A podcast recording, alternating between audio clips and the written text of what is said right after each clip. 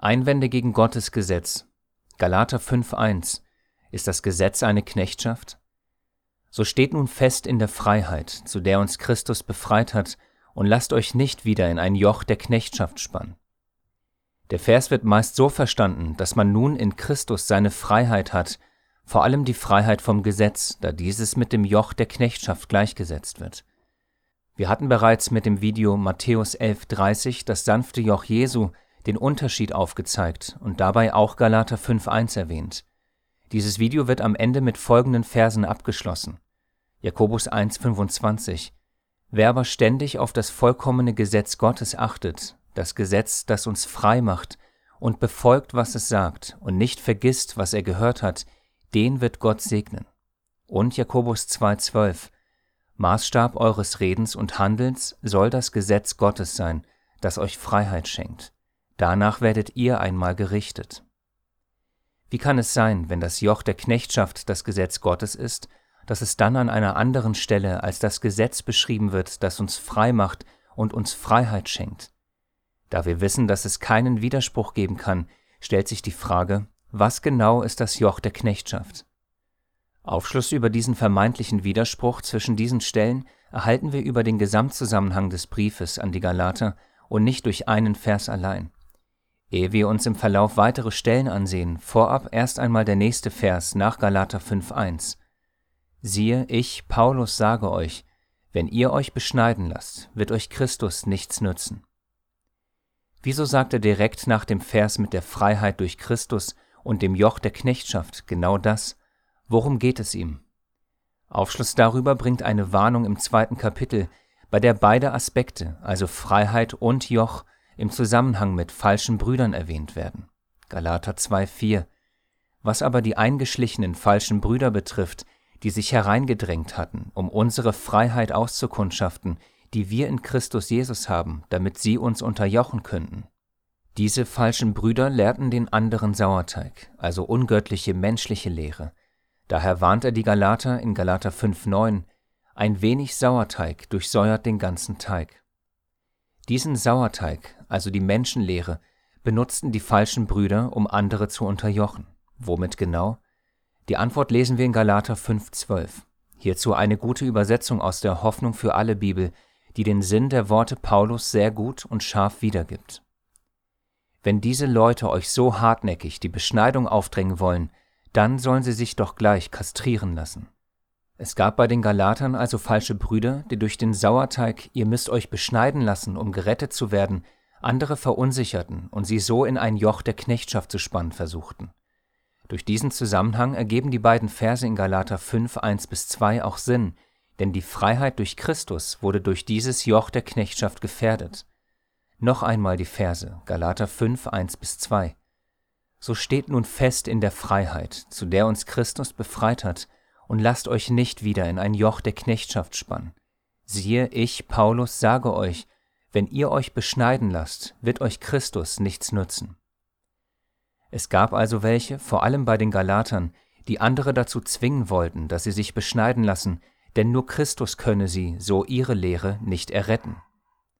Es ist also exakt das gleiche Problem, wie wir es bereits in der Apostelgeschichte gelesen hatten und warum Paulus nach Jerusalem kam. Apostelgeschichte 15.1 Und aus Judäa kamen einige herab und lehrten die Brüder, wenn ihr euch nicht nach dem Gebrauch Moses beschneiden lasst, so könnt ihr nicht gerettet werden. Kurze Anmerkung.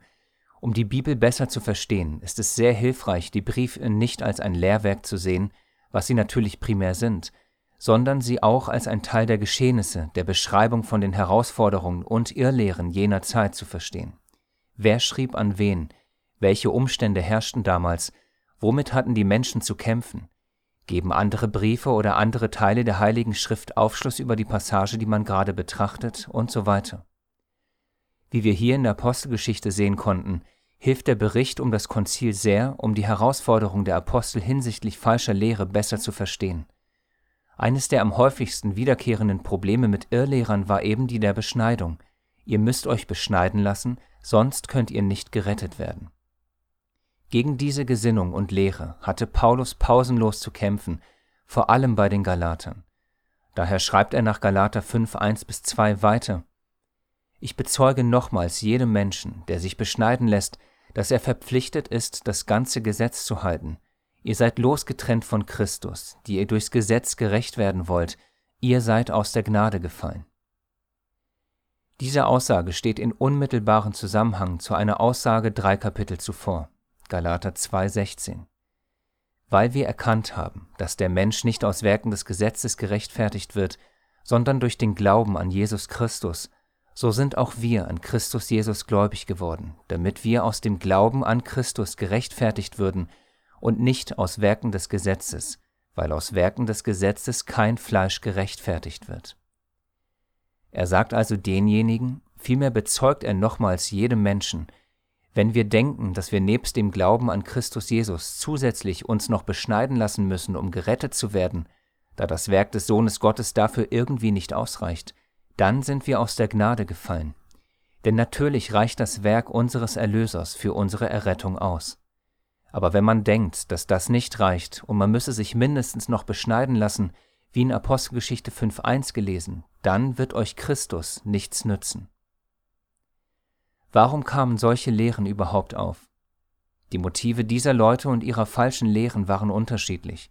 Die einen wandelten noch im Fleisch, andere hatten ein Ungleichgewicht im Verständnis zwischen Gnade und Gesetz, wiederum andere verstanden die Größe des Werkes am Kreuz nicht. Bei den Galatern gab es einen anderen Grund, nämlich Ansehen, aber noch viel mehr Angst. Diesen Grund kann man erneut leicht erkennen, wenn man nicht einzelne Verse, sondern den Brief als ein Ganzes liest. Denn ziemlich weit am Ende steht geschrieben, die Leute, die euch dazu drängen, dass ihr euch beschneiden lasst, wollen nur vor den Menschen gut dastehen. Sie wollen für ihr Bekenntnis zum gekreuzigten Christus nicht verfolgt werden. Galater 6,12 Am Ende kann man sagen, nachdem man es für sich selbst sorgfältig geprüft hat, dass das Joch der Knechtschaft menschliche und nicht göttliche Lehren sind, die zwar ihren Ursprung in der Heiligen Schrift haben können, wie zum Beispiel die Beschneidung, aber von einer Gruppe von Leuten stammen, die andere im Glauben zu gewissen Taten drängen und sie verunsichern, indem sie die Errettung von ihren eigens erdachten Menschenlehren abhängig machen. Ein in der Geschichte des Christentums immer wieder auftauchendes Problem. Du musst dieses oder jenes tun bzw. glauben, sonst kannst du nicht errettet werden oder sonst bist du kein wahrer Gläubiger und so weiter. Bis zu unserer heutigen Zeit hat sich daran leider nicht viel verändert. Lediglich der Sauerteig hat sich verändert. Damals war es die Beschneidung, dann irgendwann war es der sogenannte Ablass der katholischen Kirche, heute sind es andere Dinge, an die man glauben muss, da man ansonsten nicht gerettet sei oder den Geist Gottes nicht innehabe. Aber unter dieses Joch und unter diese Knechtschaft der Menschen sollen wir uns nicht stellen. Und ob wir aktuell noch unter irgendeinem Joch der Knechtschaft gespannt sind, sollten wir alle an uns selbst prüfen. Denn von selbsterdachten Menschengeboten hat uns unser Herr ein für allemal befreit.